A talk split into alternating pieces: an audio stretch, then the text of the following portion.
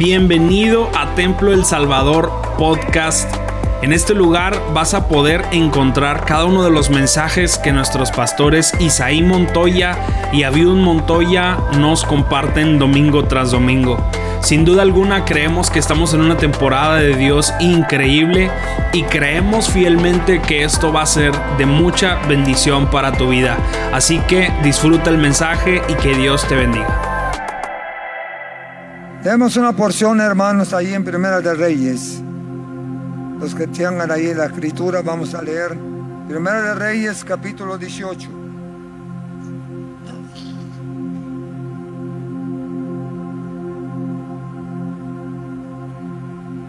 Dice la escritura en Primera de Reyes, capítulo 18.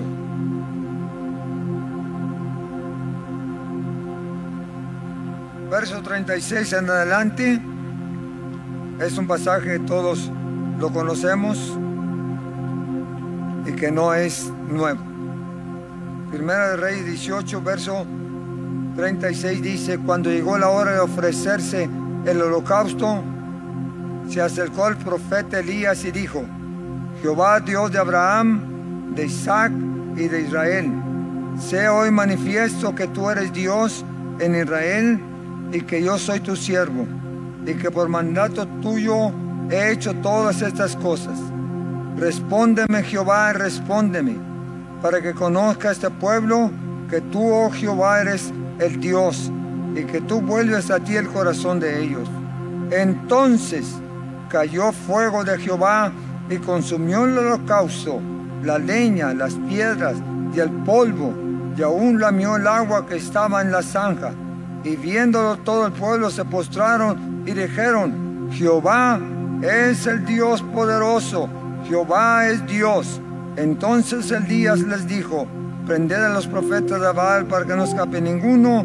Y ellos los prendieron y los llevó Elías al arroyo de Sisán y ahí los degolló. Bajó fuego del cielo, bajó fuego de lo alto y consumió el holocausto. Esta mañana quiero hablar un poquito sobre el derramamiento del fuego cuando Elías oró a Jehová porque consumiera el holocausto.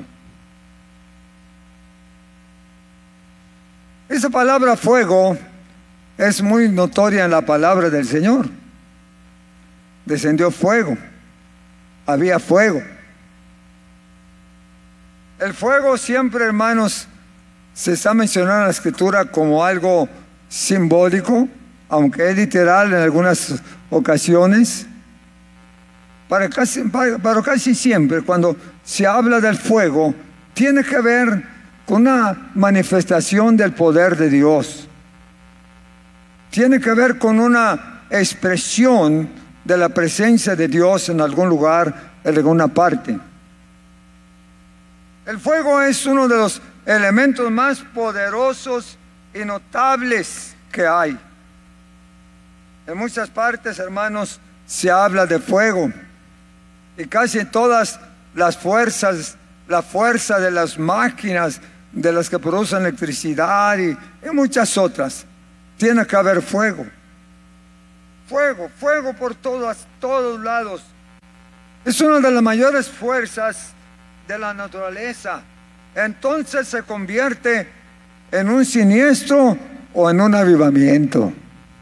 Cuando el fuego baja, o destruye o construye.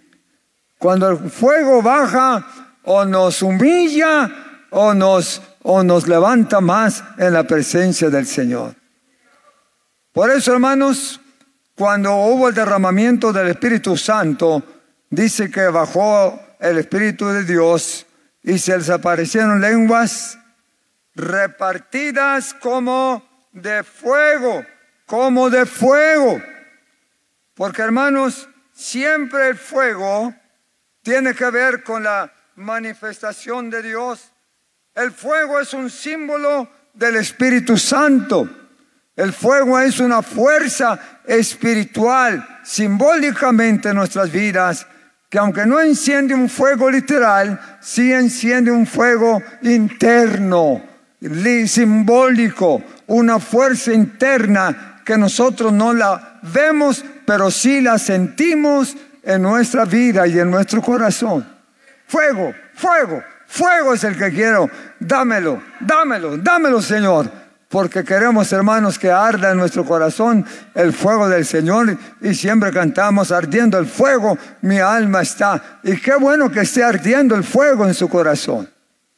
Porque cuando arde el fuego hay algo que se siente. Amén. Cuando arde el fuego hay algo que nos moviliza. Porque el fuego puede causar un incendio, una quemazón muy grande. El fuego literal, como también el fuego espiritual, puede causar, hermanos, un gran avivamiento, una grande manifestación del poder de Dios en nuestras vidas. Por eso, hermanos, en esta mañana quiero analizar un poquito todo lo que tiene que ver con el fuego. Cuando Elías oró, y oró para que descendiera el fuego consumiera el holocausto. El antecedente de, de esta experiencia del profeta Elías tenía que ver con una decadencia del pueblo de Israel. Israel se había apartado de los caminos del Señor. Había agarrado el camino equivocado. Había seguido las costumbres paganas, la idolatría, la maldad y toda clase de pecados, a tal grado que se habían olvidado del Señor, de su Dios Todopoderoso, se habían olvidado de Jehová de los ejércitos. Israel ya llevaba muchos años fuera del camino del Señor. Había enviado profetas, siervos, sacerdotes, y parecía que Israel no enderezaba el camino.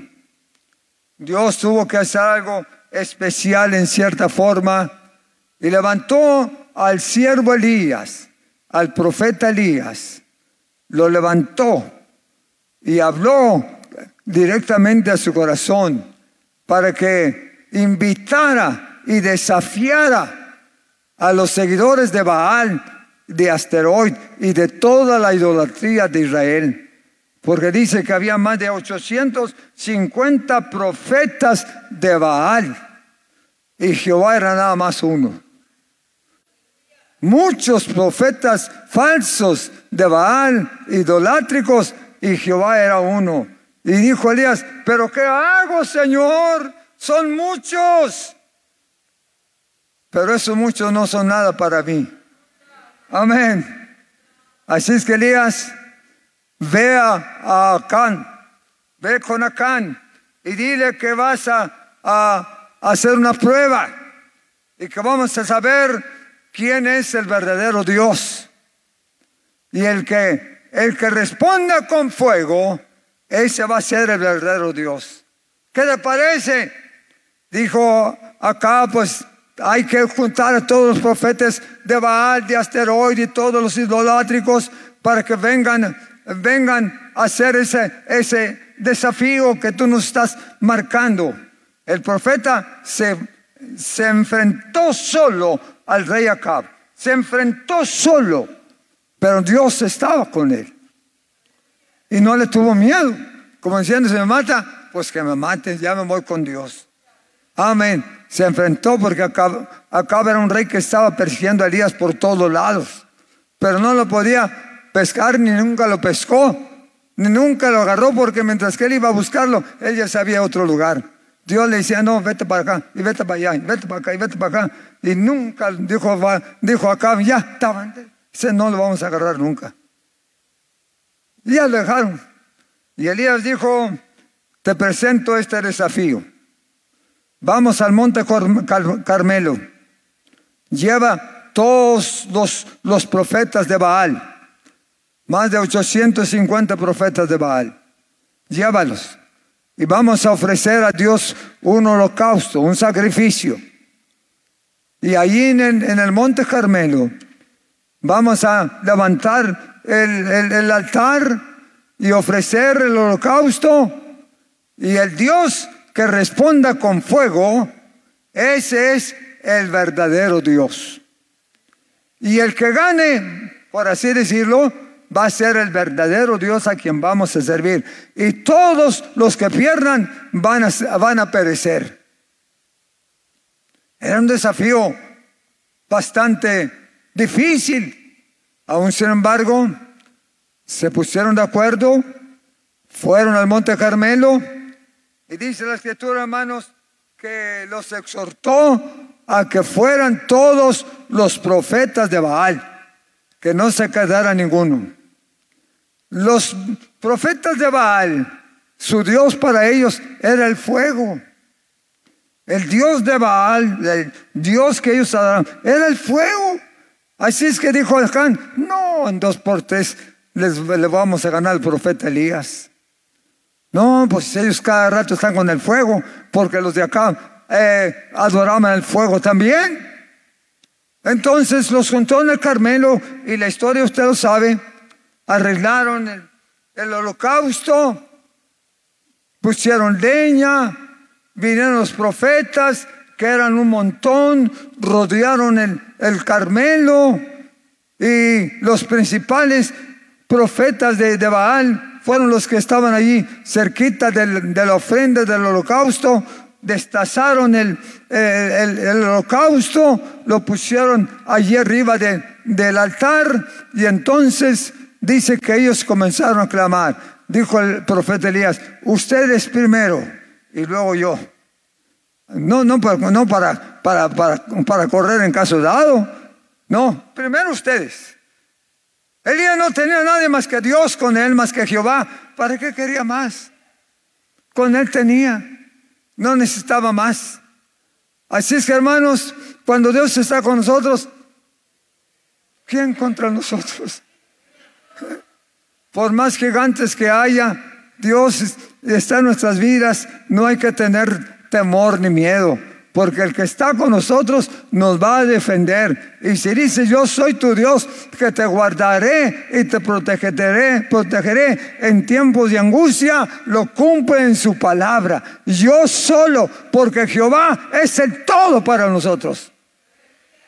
No necesitamos más dioses, ni más santos, solo Él. Con Él tenemos. Con Él es poderoso. Él hace grandes maravillas. Él hace grandes cosas que el mundo no puede hacer. Todas las deidades externas, todos los dioses que se han levantado afuera no tienen ningún poder. El único que tiene todo el poder es Jehová de los ejércitos. Que viva Jehová. Que viva nuestro Dios porque Él es el que tiene todo el poder. Si usted nunca se siente solo, algo ensayo, hermano, me siento muy abandonado, muy solo. Pero ¿por qué solo? Si tenemos a Dios con nosotros, Él está en nuestra vida, al caminar, al dormirnos, en todo momento, Él está con nosotros. Ya dijo, me quedé solo. Dijo, no estás solo, yo estoy contigo. Aleluya. Y cuando más solos nos consideramos, tenemos al Dios más poderoso con nosotros. Hermanos, dice la escritura que llegaron los profetas de Baal, prepararon el holocausto, y ahí está toda la historia.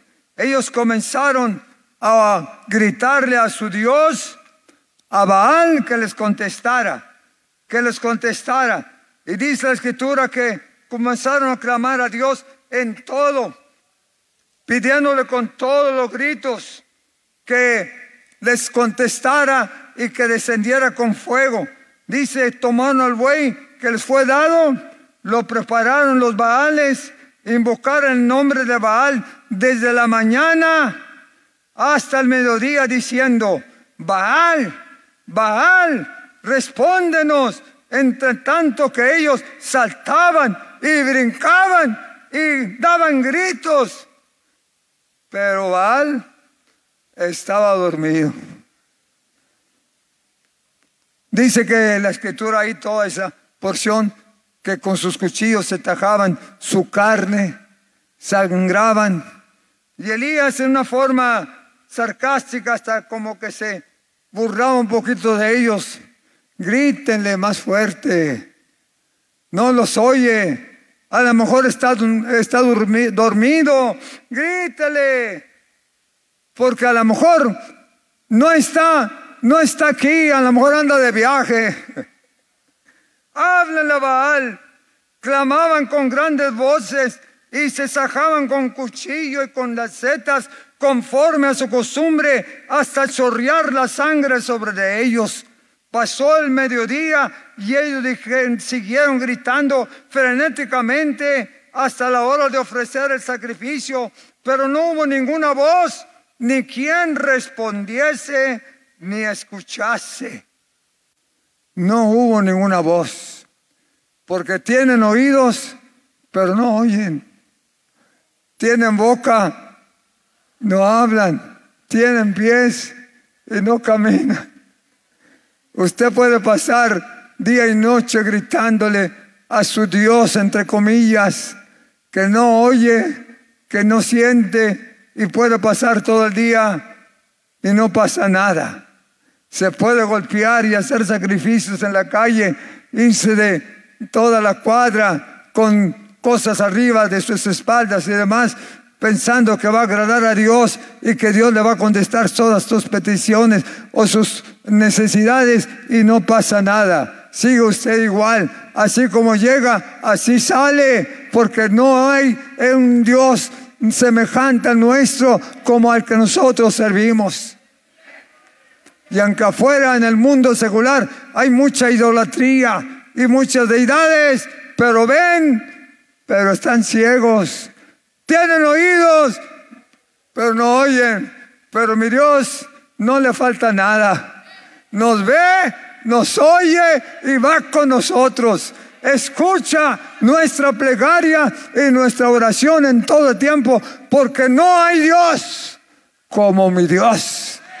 Su nombre es Jehová de los ejércitos el nombre, el Dios poderoso que nadie lo ha podido vencer porque Él es el dueño de todas las cosas, el poderoso capitán de los ejércitos de Israel y de los cristianos que le servimos. Clamaron los profetas de Baal y no lograron nada. Entonces, hermanos, dijo Elías, háganse un lado ahora sigo yo. No le dijo así exactamente, pero quítense. Amén. Todos se fueron con, con la cabeza agachada, inclinada. Se retiraron. Entonces Elías dijo, es mi turno. Pero como le habían dejado mucha basura, tuvo que hacer algo. Elías dice la escritura que entonces, verso 30, entonces dijo Elías a todo el pueblo, acérquense a mí. Y todo el pueblo se le acercó. ¿Y qué hizo? Lo primero que hizo fue arreglar el altar que Jehová, de Jehová que estaba arruinado. Porque lo dejaron todo hecho, hecho pedazos. Pero la aclaración está muy clara. Acérquense a mí. ¿A quién le estaba diciendo? a los profetas de Baal, no. Al pueblo curioso de Israel que desde lejos estaba viendo lo que pasaba, porque tenían miedo de que los Baales ganaran y los pudieran matar. Cuando entró Elías, dijo, acérquense, todo el pueblo, acérquese aquí, acérquense a mí y vamos a clamar todos juntos para que Dios nos escuche. Elías llamó al pueblo, acercaos a mí. ¿Y qué pasó? Todo el pueblo se acercó. Cuando vieron la tenacidad, el valor del profeta, la fe del profeta, mejor dijeron, vamos a estar contigo. Y todos aquellos cientos y miles de, israelitas seguidores de Jehová y que estaban asustados y derrotados, se acercaron al profeta Elías cuando escucharon su voz. Dijo, ahora sí, todos juntos vamos a clamar a Dios. Todos juntos vamos a invocar a Jehová nuestro Dios. Acérquense, porque el profeta reconocía que aunque estaba solo, no estaba solo. Porque a veces uno se siente que no hay nadie más que uno y se cree usted el único solo, pero no está solo. Hay cientos y miles de personas que creen en Jehová de los ejércitos, que son parte de la iglesia de Jesucristo y que cuando se unen hay fuego. Cuando se unen hay poder. Cuando nos unimos baja el fuego. Cuando nos unimos, Dios nos escucha, porque la Biblia dice que en la unidad está la victoria. Todos unánimos oraron en el aposento alto. ¿Y qué pasó? Descendió el fuego del Espíritu Santo. Hermanos míos, no tan solamente el pastor debe de estar orando. No tan solamente el el oficial de la iglesia debe de estar orando. Todos juntos, como un cuerpo, como una iglesia, debemos estar tocándole a la misericordia del Señor. Cualquier necesidad, cualquier desafío, júntese con los hermanos júntese con el grupo de adoradores, júntese con los siervos de Jesucristo, con los seguidores de Jesucristo y juntos clamemos a Dios. Clamemos a Dios. Cuán hermoso es habitar los hermanos juntos en armonía. ¿Qué pasa? ¿Qué pasa cuando estamos juntos en armonía? Allí envía Jehová que bendición y vida eterna. Es más fácil cuando oramos todos juntos que uno solo. Dijo Elías, no estoy sola, ustedes vénganse, acérquense. Y se acercaron con el profeta Elías. Y lo primero que hicieron fue arreglar el altar. Estaba el altar destruido. Los profetas de Baal habían dado golpes, puntapiés quizás, golpeado con alguna lanza o algo. Estaba destruido el altar y lleno de basura. Y entonces, hermanos, dijo el profeta, lo primero que hay que hacer para preparar el holocausto es arreglar el altar. Acerquémonos, acerquémonos el altar tiene que arreglarse, porque si no se arregla el altar, no podemos poner el sacrificio. Y entonces dice la escritura que el pueblo se acercó y arreglaron el altar. ¿Cómo lo iban a arreglar? Pues estaba destruido, estaba arruinado y aparte había mucha basura, mucha ceniza.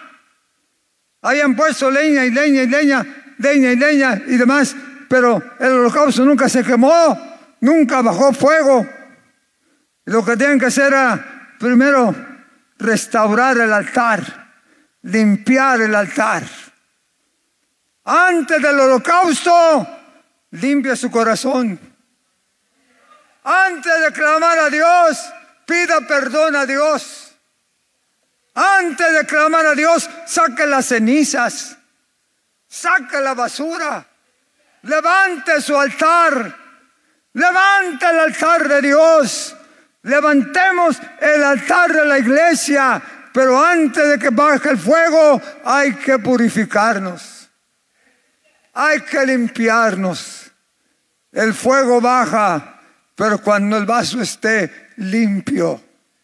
El fuego baja cuando el corazón está contrito y humillado.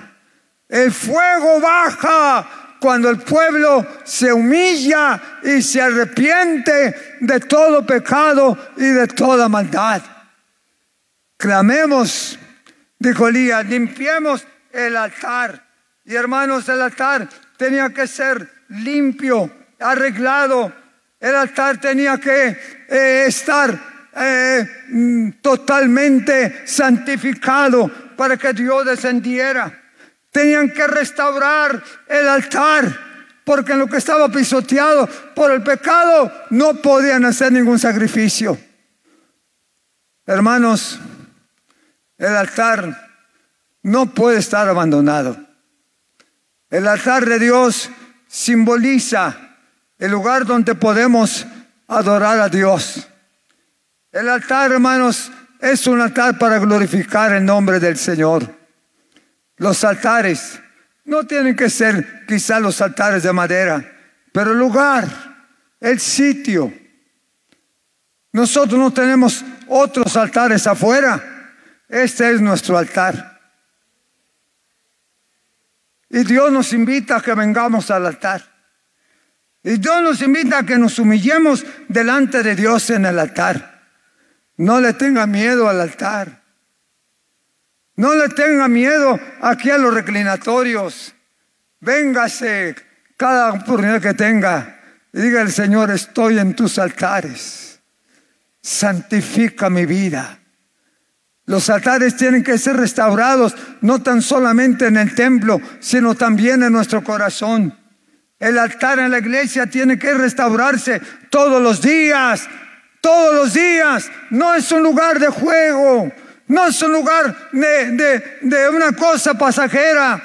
El altar es el sitio consagrado, no es el único, pero es el que se ofrecen los sacrificios delante del Señor. Ahí usted entrega su corazón y su vida y dice, Señor, aquí estoy en tus altares. Por eso cantamos, en el altar de Dios, en el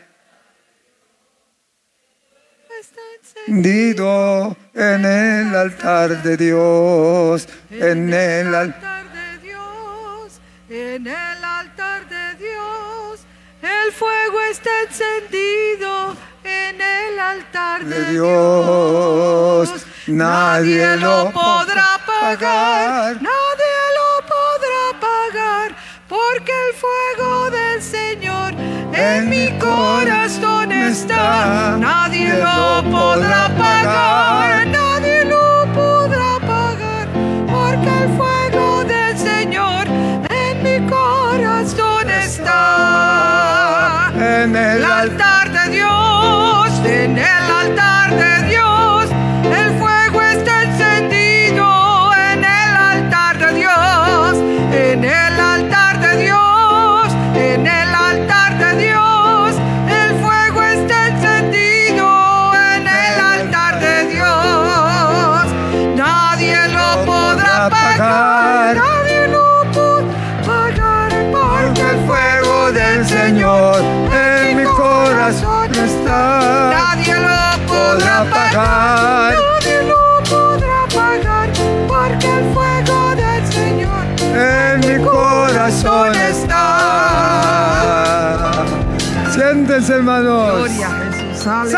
por qué muchas veces no pasa nada al altar? Porque está apagado.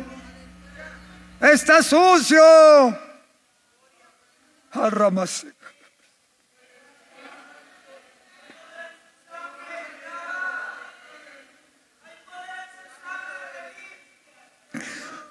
¿Sabe por qué a veces no pasa nada con usted en el altar de su corazón? Porque está sucio, está destruido. Aparentemente usted dice que mora Dios en usted, pero no lo siente, no está. Y le va a pasar como a, los, a, todos los baales, grite, grite, y no pasa nada, porque tiene que restaurar el altar de Dios.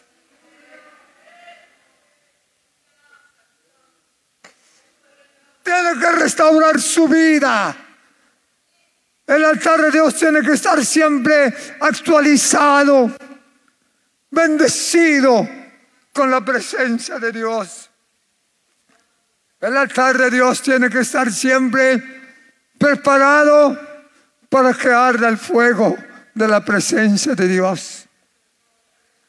Si el altar de su vida no está preparado, no puede experimentar el fuego de Dios en usted. El altar en su hogar no existe. El altar en la vida diaria, privada, tampoco existe. Necesita, necesitamos restaurar el altar de nuestra vida, expresándole nuestra consagración a Dios, nuestra separación del mundo, consagrar nuestra vida, el altar de Dios en nuestra familia, en nuestro hogar, para que Dios pueda manifestar su presencia y el fuego de su espíritu en nuestras vidas. El altar de Dios tomó doce piedras para poder restaurarlo. Dice la escritura que estaba destruido y tomando Elías doce piedras conforme al número de las tribus de los hijos de Israel de Jacob, el cual había sido la palabra de Jehová diciendo, Israel será tu nombre. Y edificó con las piedras un altar en el nombre de Jehová. Edificó el altar en el nombre de Jehová. Sacó la basura que habían dejado los baales. Sacaron todo lo que estaba estorbando. Limpiaron el área. Y dijo, vamos a levantar un nuevo altar. Hay que santificarnos. Hay que purificarnos. Y entonces levantar el altar. Levantar el altar en nuestro corazón. Y decirle, Señor, yo quiero que te manifiestes. Doce piedras. Se levanta el altar de nuestra vida con dos elementos, dos elementos importantes la fe, la santidad, el amor, la fidelidad, la oración, la comunión con Dios, el testimonio, nuestra gratitud, la perseverancia, el dominio propio, la humildad, la integridad, doce piedras que sostienen el altar.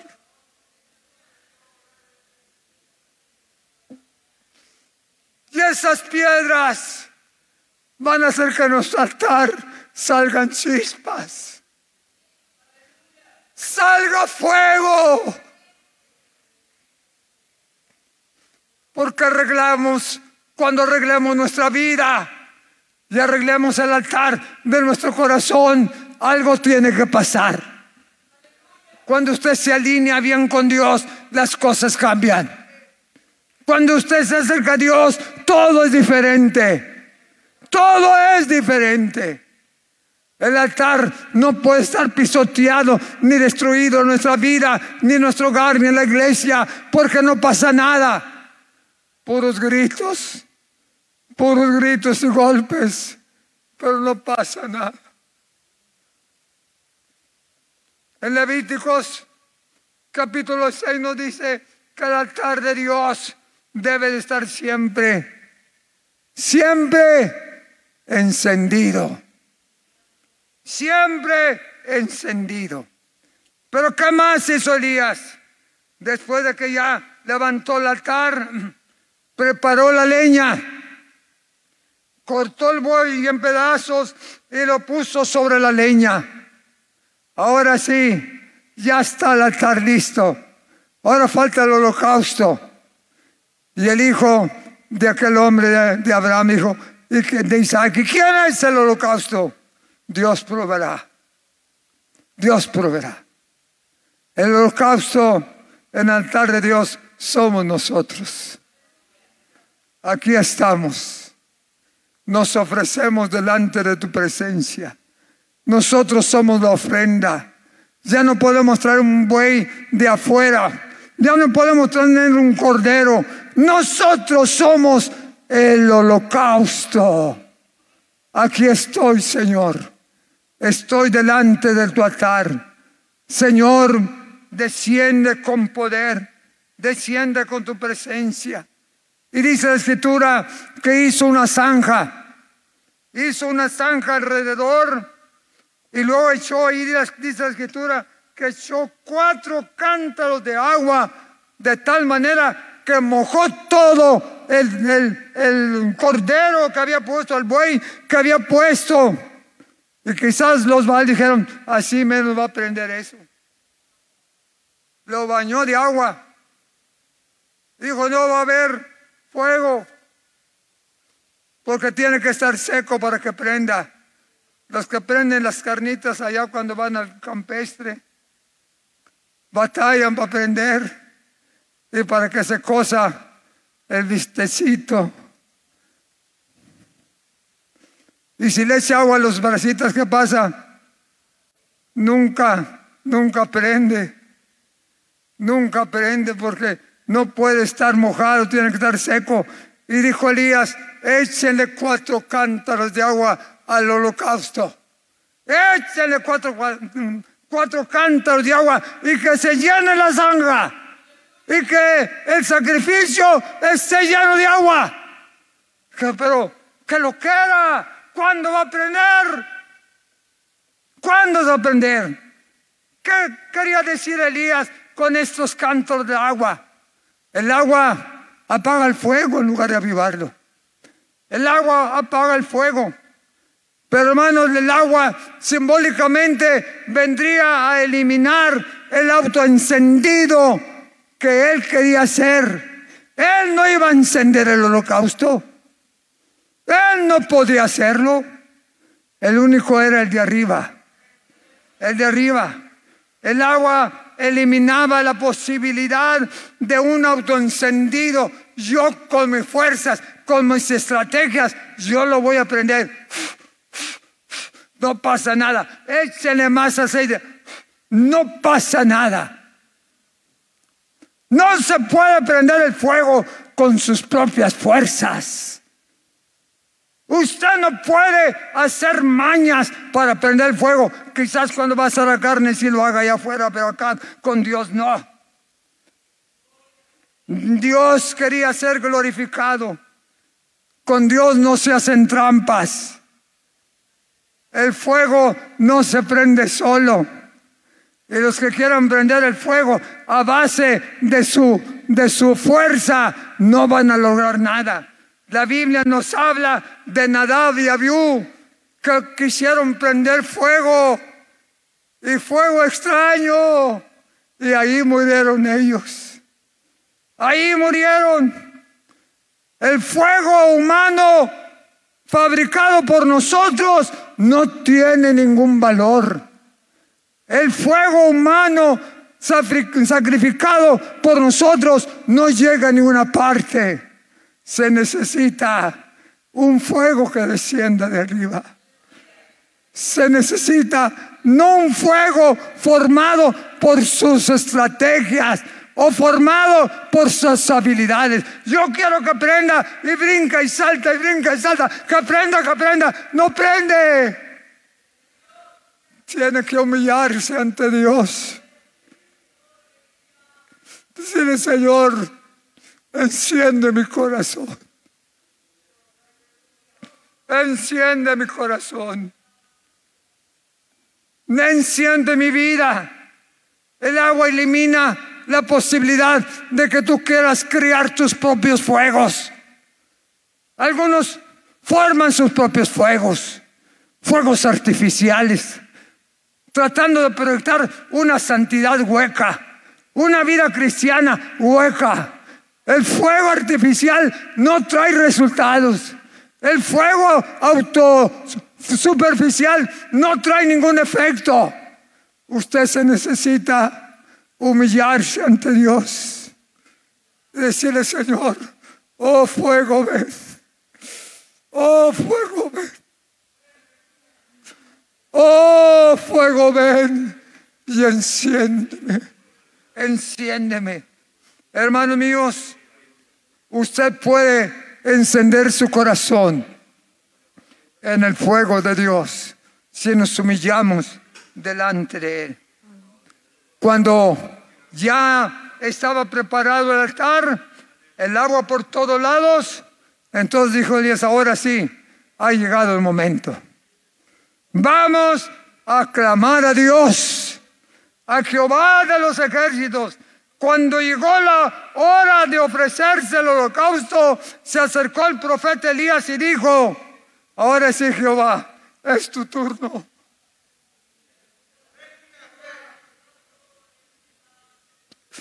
Ya los médicos dicen que no hay resolución. Ya las esperanzas han acabado. Pero ahora haz esto. Tú sí puedes. Tú sí sabes cómo lo vas a hacer. Señor, ahora su intervención. Y Elías hizo una oración muy pequeña, que no duró más que 15 segundos, quizás 10 segundos, 40 palabras, porque Dios no se va por el palabrerío que nosotros le hacemos, Él se va por las tres o cuatro palabras, pero que salen del corazón, que brotan de nuestras vidas. A veces sin palabras nos presentamos delante de Él y desciende fuego. A veces se nos acaban las palabras. Y solamente murmuramos. Dios, Dios, Dios, Dios. Y nada más pronunciando su nombre. Y alabando su nombre. Y recitando palabras de la palabra, desciende el fuego. El fuego no requiere de discursos oratorios, no requiere de mucho palabrerío para que descienda. No tiene que gritarle a Dios unas pocas palabras. Mire, ya no tengo tiempo para describir esta oración de Elías, pero ahí incluyó la obediencia al Todopoderoso. En su oración fue una oración de fe. Reconoció al Dios Todopoderoso como único y verdadero Dios de todo el universo. Invocó el nombre de Jehová. Amén se humilló Elías delante de Dios y dijo, yo soy tu siervo. ¿Quién soy yo para ordenarte? Pero tú eres soberano. Y terminó diciendo, respóndeme, respóndeme Jehová. ¿Para qué? Para que sepa todo este pueblo que tú eres Dios para que todo mundo sepa que tú eres Dios y que por mandato y que por mandato tuyo son hechos los cielos y la tierra. Aleluya. El día no duró más que tres minutitos, unos segundos, cuarenta palabras. Con eso tuvo.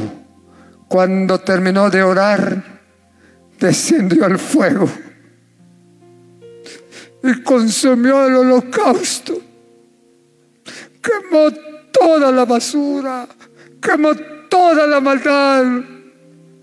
Y dijeron todo el pueblo, Jehová es Dios, el verdadero Dios es Jehová de los ejércitos.